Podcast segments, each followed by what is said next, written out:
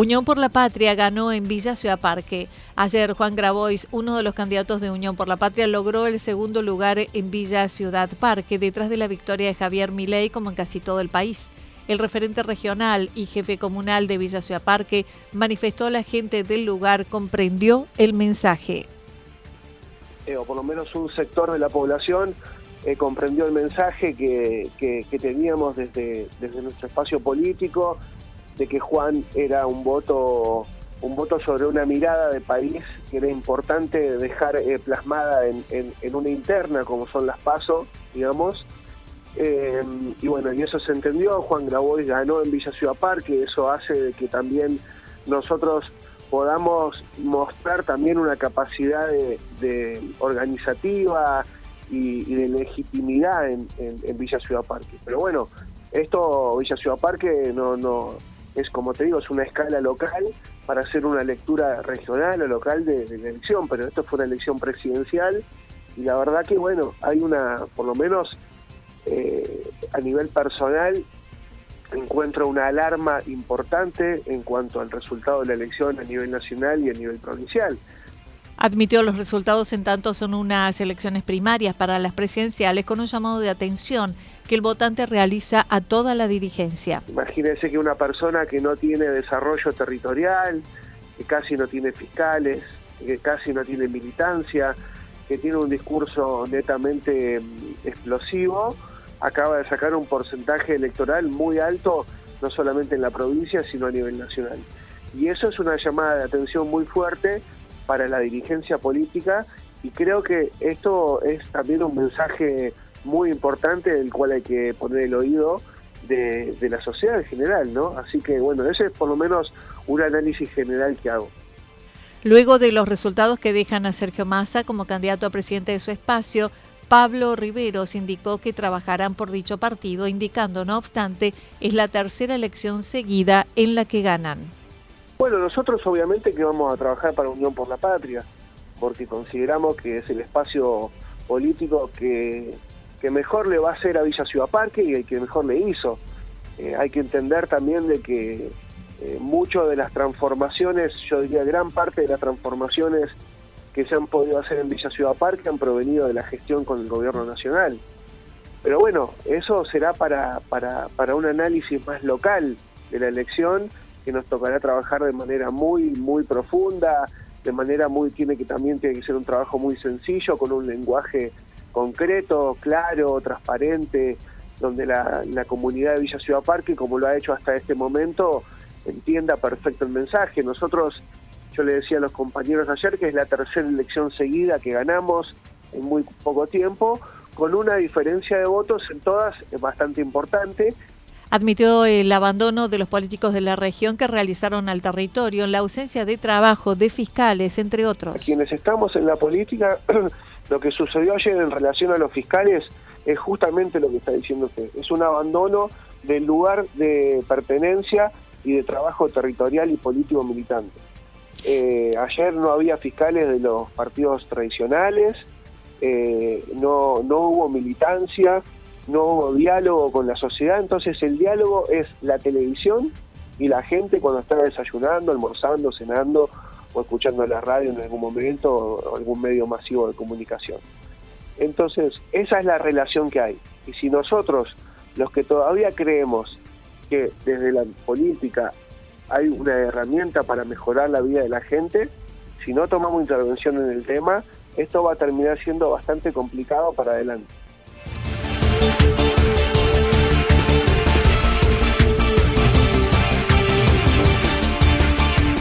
La Libertad Avanza ganó en Yacanto. Lorena González fue candidata a legisladora departamental por el espacio La Libertad Avanza de Javier Milei y ayer volvió a trabajar por dicho espacio desde Yacanto. Así lo recordó Lorena González. yo eh, fui como eh, candidata a legisladora departamental por el partido de Milay. Yo eh, formo parte acá en Villa Yacanto también del equipo de Fernando Moito. Así es. Avanza. Así es. Porque como siempre hemos dicho que nuestro equipo es un equipo de varias eh, que está eh, conformado por varios actores políticos, digamos. Entonces, bueno, una de las partes es de la Libertad Avanza y bueno, al cual yo represento. Indicó lo sucedido ayer con el voto Milei es un rechazo a la dirigencia política y el resurgir de gente común para la conducción de los pueblos, como sucedió en su localidad. Gente dijo basta, basta la dirigencia política que nos ha llevado a la situación que hoy nos encontramos como país, ¿no? Eh, ya no les creen más, ya se cansaron del que viene hace 20, 30 años en el poder haciendo el mismo tipo de política hoy creo que eh, tiene que resurgir esta nueva manera de hacer política, donde eh, la gente común, por ejemplo, eh, yo soy profesional, yo soy ingeniera agrónoma, no vengo de una carrera política. Fernando Moisos es comerciante, tampoco es una persona que venga de carrera política. Javier Milei, es cierto, un economista. gente que se ha acercado al pueblo, a la gente que ha ido a su lugar, ha visto sus eh, problemas y que en función a eso ha eh, ofrecido soluciones ¿sí? y ha generado las propuestas de trabajo. Reconoció el voto bronca a la política actual, donde la gente lo hizo desconociendo propuestas de quien encabezó listas. Bueno, yo creo que ese, eh, como vos decís, ese desconocimiento, esa frialdad es justamente por esto, por la bronca lo que hay hoy. Pero un voto bronca a la dirigencia actual, ¿no es cierto? Entonces, es decir, voy a probar por algo diferente, voy a ir con algo eh, distinto, ¿sí? Eh, por supuesto que hay que seguir analizando y viendo qué va a pasar, porque la gente, como decimos, no, no vota igual para una fase que para las presidenciales. Este, pero sí está claro que eh, ya se acabó la manera de hacer política, esta, esta vieja política, que le vamos a dar paso a algo nuevo, a algo diferente. Y lo que se nota mucho con Javier Milei es el, voto de la juventud. Todos los jóvenes este, votan, eh, han apostado por esto nuevo. El ERCEP tiene la obligación de hacerse presente en el lugar. Con la sancionada Ley Provincial de Seguridad Eléctrica, la 10.281, se denota el atraso en todos los ámbitos en mantenimiento y adecuación eléctrica, dijo Sandra, Sandra Meyer, presidente de la ONG Relevando Peligros en la provincia. La eléctrica es una problemática que viene muy retrasada en todos los ámbitos. Tener una ley de seguridad eléctrica no tampoco no quiere decir que a partir de una ley tengamos ya seguridad eléctrica. No, estamos en pos de alcanzar una seguridad eléctrica. Y como esta problemática por tantos años no ha sido atendida, ¿sí? Hay mucho retraso y en las escuelas es, eh, o sea, lo que pasa en Yacanto pasa en, en la mayoría de las escuelas de la provincia, ¿sí? O sea, no hay un no hay un mantenimiento y no hay una adecuación que como dice la ley que tendría que haber en las instituciones y más en las instituciones que tenemos en niños, ¿no? O sea, todas las instituciones públicas deberían ser adecuadas a normativa bajo la ley 10.281. La consulta fue ante la situación de la escuela primaria French Beruti de Villa Yacanto y su instalación eléctrica peligrosa para los niños que allí asisten. Brindó algunas recomendaciones para que los padres sigan reclamando, estimando ya fueron presentadas notas desde la dirección de la institución a inspectora y luego a infraestructura escolar y además hacia el ERCEP. Paso, primero, presentando, yo sé que han presentado la, nota, la directora de esa institución tiene que, digamos, este es un caminito ascendente porque esto tiene que llegar a las autoridades, a la autoridad quiere decir a la inspectora y tiene que decir a la infraestructura escolar, ¿sí? O sea, dentro del Ministerio de Educación hay un área que se llama infraestructura escolar donde ellos tienen que canalizar, digamos, esta problemática alertada por los papás. Yo lo que diría que los papás no se quedaran con esto, porque nosotros bajo la ley de seguridad eléctrica tenemos un ente que es el ERCEP, que es el ente regulador de servicios públicos, que es, digamos, que, que tiene la potestad de, digamos, que esta ley este, esté en, todo, y, eh, digamos, en todo su, su recorrido. Y, es, y el ERCEP, bajo, mm, eh, bajo denuncia, ¿sí? se tiene que hacer presente el municipio tiene la obligación de mantener con los fondos que recibe como el FODEMEP. Si el municipio recibe ese fondo, tiene la obligación de que esos fondos sean trasladados a la escuela y más siendo una sola escuela primaria, o sea que no tiene 10 escuelas para mantener, sino que tiene una escuela. Así que esos fondos tendrían que ser. Lo que no se podría responder es si, la municipalidad de Sacanto la, eh, tiene ese fondo, ¿sí? Pero, en, digamos, en el transcurso de la entrevista, yo ya te di cuatro opciones, cuatro opciones que los papás tienen que hacer, que no se queden quietos, ¿sí? Porque los caminos sistemáticos están para que llegue este, una pronta solución a la escuela.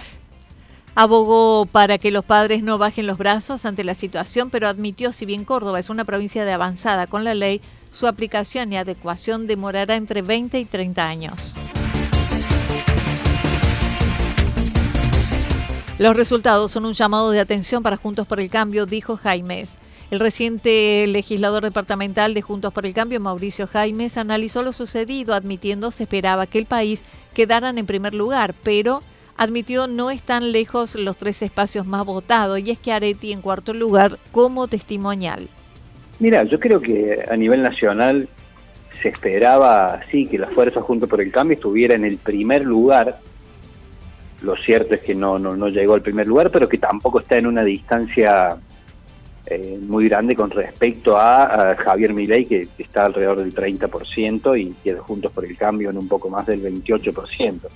Pues estamos hablando de una, elección muy pareja, eh, los tres espacios más, más votados, como es Juntos por el Cambio, Javier Milei y Unión por, por la Patria, el ex Frente de Todos. Eso, la, sorpresa es eso, que quedan los tres espacios más votados en eh, una situación muy pareja, a diferencia de un punto y medio entre cada uno de ellos. El dato llamativo, por un lado, es que claramente es que Areti y su candidatura pasa a ser básicamente testimonial de acá a octubre. Mencionó estos resultados son un llamado de atención a Juntos por el Cambio, donde la gente no ve bien tanta pelea en ese espacio. Y el otro dato es que la gente le hace un llamado de atención, yo creo que es un llamado de atención muy claro, un cachetazo a Juntos por el Cambio, votando o sintiéndose representada más por Javier Milei, y ahí Juntos por el Cambio queda relegado al segundo lugar. Eh, yo creo que es un cachetazo también debido a, la situación que ha venido viviendo Juntos por el Cambio en la disputa interna, en el armado de los espacios electorales a nivel país. Manifestó Schiaretti no llegó al primer lugar en la provincia y Juntos por el Cambio tampoco salió primero en Córdoba. Yo creo que la situación que vive el país hoy llevó a que ni Schiaretti sacara el primer lugar, a que Juntos por el Cambio tampoco llegara a eso y a que el Frente de Todos quede tercero. Entonces, eh, me parece que, más que ver quién es el perdedor, está claro que una persona ganó, un espacio político como el de Milei ganó y el por qué ganó. Ahora, eh, estamos ante una paso, una interna donde se dirimía quiénes iban a encabezar cada una de las listas, algunas ya lo tenían dirimido de antemano, por eso también lograron un caudal de votos. De cara a octubre, después de los pasos, eh, eh, el camino es otro, se abre otra etapa, y donde yo realmente creo que Patricia Bullrich va a lograr toda la visibilidad que, que necesita, ya el camino le queda completamente allanado a ese espacio y me parece que van a empezar a coordinarse en, toda la provincia de Córdoba y, en el país.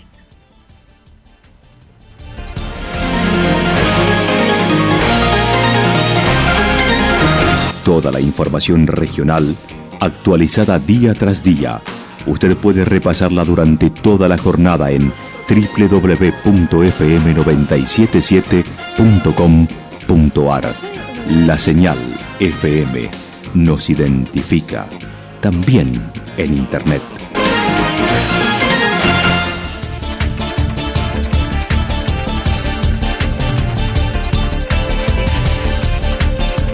El pronóstico para lo que resta de la jornada está indicando parcialmente nublado, temperaturas máximas que estarán entre los 25 y 27 grados. El viento estará soplando al sector norte entre 13 y 22 kilómetros por hora. Para mañana martes anticipan parcialmente nublado, ascenso de temperaturas mínimas entre 5 y 7 grados, máximas entre 26 y 28 grados. El viento estará soplando del sector norte con intensidad y también se prevén ráfagas de viento de entre 42 y 50 kilómetros por hora. Datos proporcionados por el Servicio Meteorológico Nacional. Municipalidad de Villa del Lique. Una forma de vivir. Gestión Ricardo Zurdo Escole. Lo que sucedió en cada punto del valle. Resumimos la jornada a través del informativo regional en la 977. 977 La Señal FM.